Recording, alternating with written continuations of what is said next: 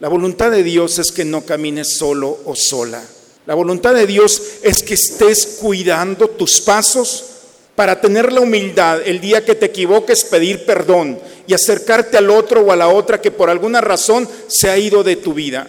Cada vez que el hombre se separa de su mujer y la mujer del hombre, aparece el adulterio, ad ulterus, es decir, hacia el otro, a la contaminación de lo que significa adulterio. San Marcos nos presenta el proyecto ideal de Dios para el hombre y para la mujer que se aman, el sacramento del matrimonio.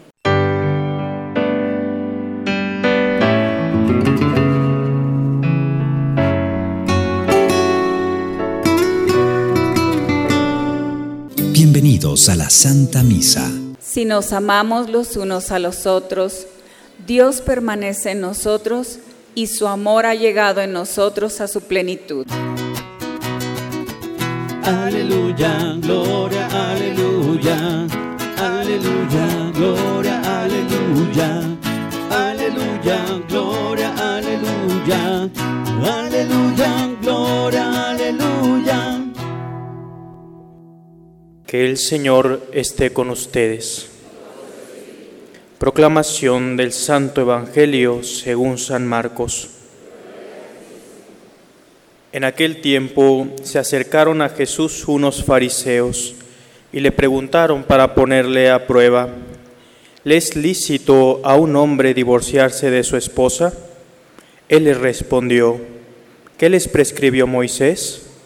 Ellos contestaron, Moisés nos permitió el divorcio mediante la entrega de un acta de divorcio a la esposa. Jesús les dijo, Moisés prescribió esto debido a la dureza del corazón de ustedes, pero desde el principio al Creador Dios los hizo hombre y mujer. Por eso dejará el hombre a su padre y a su madre, y se unirá a su esposa, y serán los dos una sola cosa de modo que ya no son dos, sino una sola cosa. Por eso lo que Dios unió, que no los separe el hombre. Ya en casa los discípulos le volvieron a preguntar sobre el asunto. Jesús les dijo, si uno se divorcia de su esposa y se casa con otra, comete adulterio contra la primera. Y si ella se divorcia de su marido y se casa con otro, comete adulterio. Después de esto, la gente le llevó a Jesús unos niños para que los tocara, pero los discípulos trataban de impedirlo. Al ver aquello, Jesús se disgustó y les dijo, dejen que los niños se acerquen a mí y no se lo impidan, porque el reino de Dios es de los que son como ellos. Les aseguro que el que no reciba el reino de Dios como un niño, no entrará en él. Después tomó en brazos a los niños y los bendijo imponiéndoles las manos. Palabra del Señor. No es bueno que el hombre esté solo. Esa es la voluntad de Dios. Y es el punto de referencia para todas nuestras decisiones. Los griegos decían que la soledad transforma al hombre o en un dios o en una bestia, porque la soledad es muy peligrosa si no se sabe trabajar en ella, como puede ser un espacio de oportunidad para crecer, madurar, fortalecerse. La soledad también puede llevar a un camino de autodestrucción. Y por eso vio Dios que no era bueno que el hombre estuviera solo. Y así nos narra el libro del Génesis, cómo Dios, al terminar la creación, ve al hombre insatisfecho. Tienes todo para ser feliz. Sin embargo, el hombre ve la creación como un camino paralelo. Nada de lo creado por Dios puede entrar en lo más íntimo de su corazón. Y esa insatisfacción del hombre, Dios dice que hizo caer en un sueño profundo al hombre. Y Dios entra al sueño del hombre y se da cuenta que su sueño era alguien con quien compartir. Y materializa ese sueño. Por eso cuando dicen, ten cuidado con lo que sueñas porque se te hace realidad. A Adán se le hizo realidad. Soñaba y se le presenta un ser, Isha, dice él en hebreo. Es decir, alguien igual a mí, pero diferente. Alguien igual a mí, pero diferente. Esta es carne de mi carne y hueso de mi hueso, pero no es igual que yo. Y entonces al ver a la mujer, encuentra, esta sí, con él, con esta sí puedo entrar en comunicación, en un encuentro profundo, a diferencia de toda la creación. Claro, tres versículos después se andaba arrepintiendo, la mujer que tú me diste cuando se come la manzana, pero bueno, dicen que desde este momento Dan ya no pudo dormir, ni Dios tampoco. Entonces, la mujer ahí está, por un plan. Lo más interesante, hermanos, es ¿Cómo nos va llevando la lectura del Génesis? Dice que Dios tomó de la tierra al crear al hombre y al crear la tierra sulfó, sopla sobre la nariz y el hombre tiene primero la tierra, después el sulfo, el aliento. Y luego, para crear a la mujer, entra el sueño y dice que de la otra parte de Adán, la otra parte, la traducción al castellano dice una costilla, pero es de la otra parte. La primera parte del hombre es la tierra, la segunda parte del hombre es el sulfo divino. Por eso cuando dice la escritura, tomando de la otra parte de Adán, es decir, de la parte divina, no creó, Dios no creó a la mujer. El hombre sí fue creado, la mujer fue formada. Es una diferencia entre formar y crear. El hombre lo creó, la mujer la formó de la otra parte y la otra parte es divina. Por eso, cuando el hombre se encuentra con la mujer, dice, es igual que yo, pero diferente. Claro, porque tú eres tierra y ella no es tierra, ella es el sulfo divino, es la experiencia de Dios. Por eso, cuando dos seres, el hombre y la mujer, se unen, es la propuesta de Dios.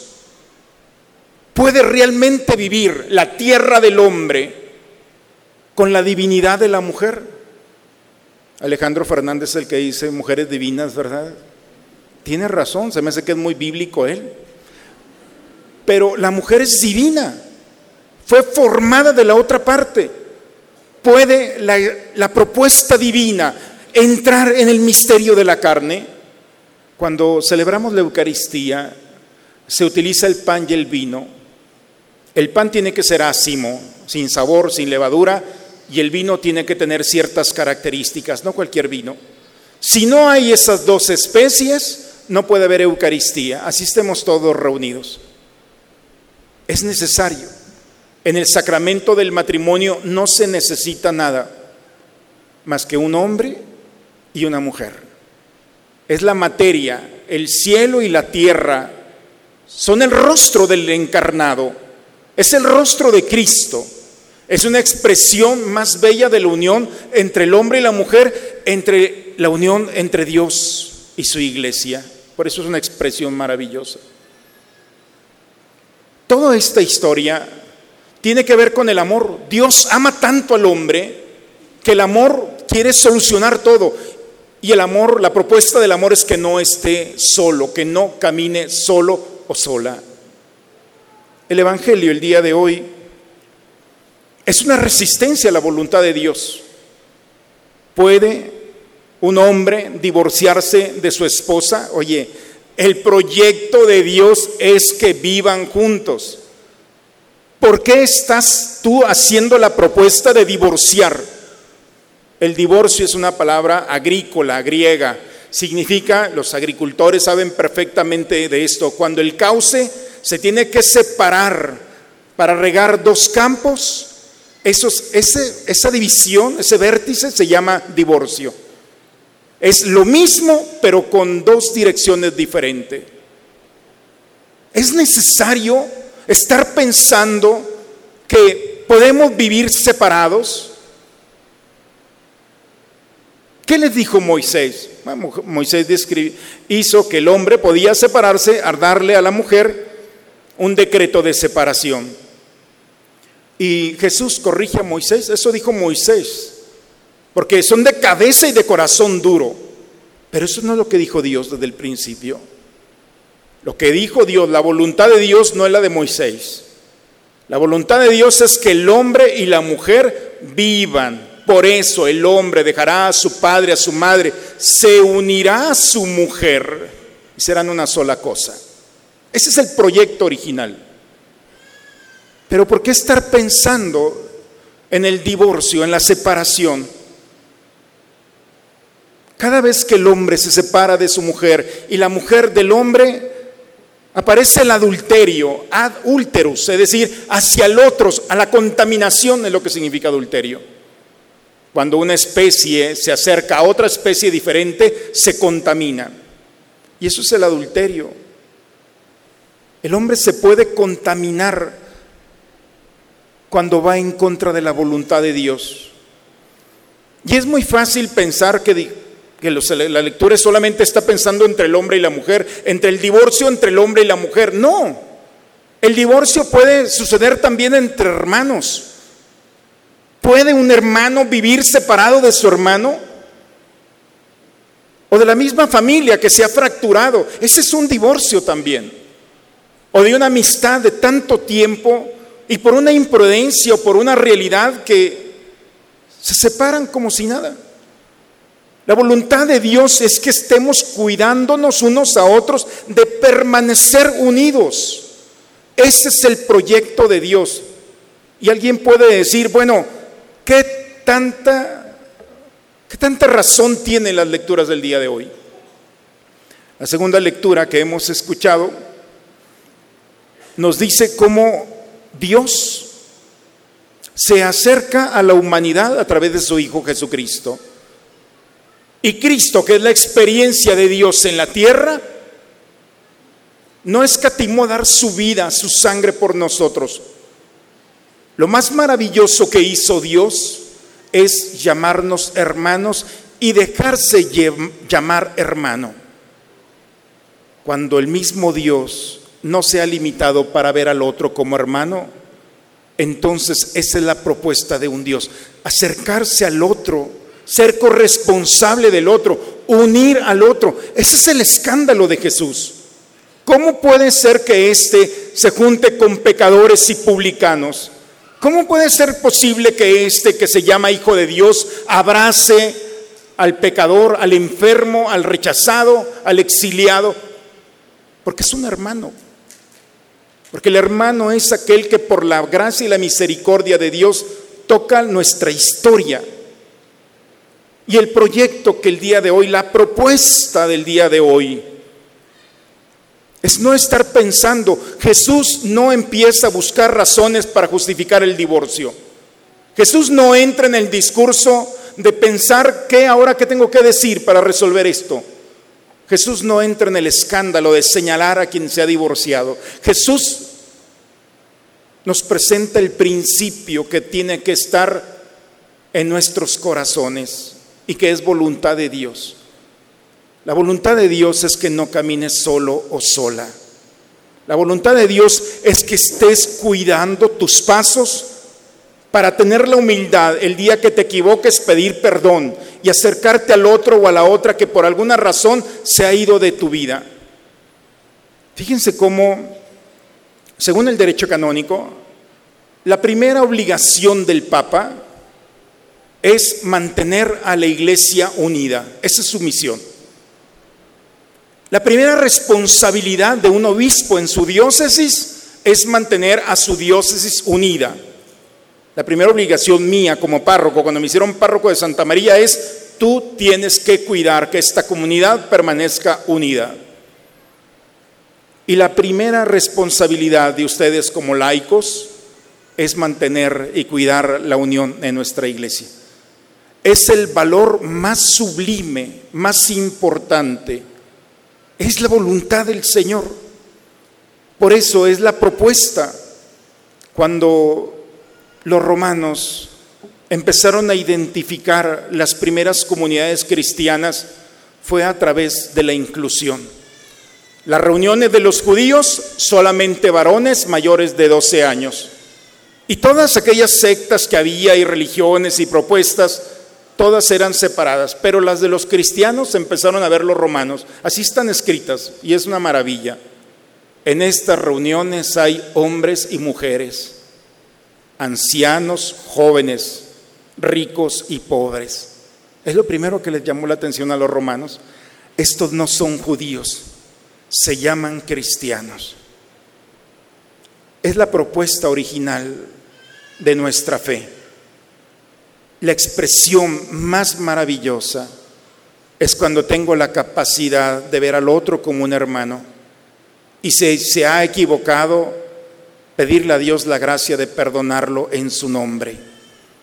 Pero esta vida es para sumar a aquellos que Dios ha puesto a nuestro lado y no para restar. Cuidemos a nuestra familia, que el esposo cuide a la esposa y la esposa al esposo. Los hijos, los hermanos, los amigos, la amistad, el cariño. Hoy es, las lecturas no nos hablan de nada nuevo, lo único que nos está diciendo el Señor es que si alguien se ha ido de nuestro lado, hoy es un buen día para regresarlo al hogar, a nuestra historia, y pedirle a Dios nos dé las palabras y la valentía para volver nuevamente a incluirlo en nuestro proyecto de vida. Pidamos a Dios que nuestra propuesta no sea una pregunta más, ¿por qué estamos separados? No hay que preguntarnos por las razones que nos separan, hay que preguntarnos por las razones que nos unen. Y si hay una razón que puede unir a la humanidad, es Cristo. Si nuestro corazón está en el Señor, entonces no nos preocupemos. Nuestras palabras, gestos y actitudes seguramente tocarán el corazón de aquel que está a nuestro lado y se unirá a nuestro proyecto de salvación. En el nombre del Padre, del Hijo y del Espíritu Santo. Amén. Padre, me pongo en tus manos, haz de mí lo que quieras, sea lo que sea, te doy las gracias. Estoy dispuesto a todo, lo acepto todo, con tal de que tu voluntad se cumpla en mí y en todas tus criaturas. No deseo nada más, Padre. Te encomiendo mi alma, te la entrego con todo el amor del que soy capaz, porque te amo y necesito darme ponerme en tus manos sin medida, con una infinita confianza, porque tú eres mi Padre. Dios omnipotente, saciados con este alimento y bebidas celestiales, concédenos ser transformados en aquel a quien hemos recibido en este sacramento, por Jesucristo nuestro Señor. Este próximo 13 y 14 de octubre tendremos el retiro de evangelización. No desaproveches este momento de encontrarte con Dios. Te invitamos este martes 9 de octubre de 7 a 8 de la noche a una reunión informativa. Para los matrimonios, te invitamos al taller de fortalecimiento y renovación matrimonial. Es de ocho sesiones. Iniciamos el 16 de octubre. Inscríbete en la oficina. El Señor esté con ustedes. La bendición de Dios Todopoderoso, Padre, Hijo y Espíritu Santo, descienda sobre ustedes, sobre sus familias y permanezca siempre. Hermanos y hermanas, que la alegría del Señor sea nuestra fuerza, podemos irnos en paz. Una excelente semana para todos, hermanos. Vivamos unidos unos a otros. Pido a Dios por sus familias, para que permanezcamos unidos y demos testimonio del Señor una excelente semana. Gracias.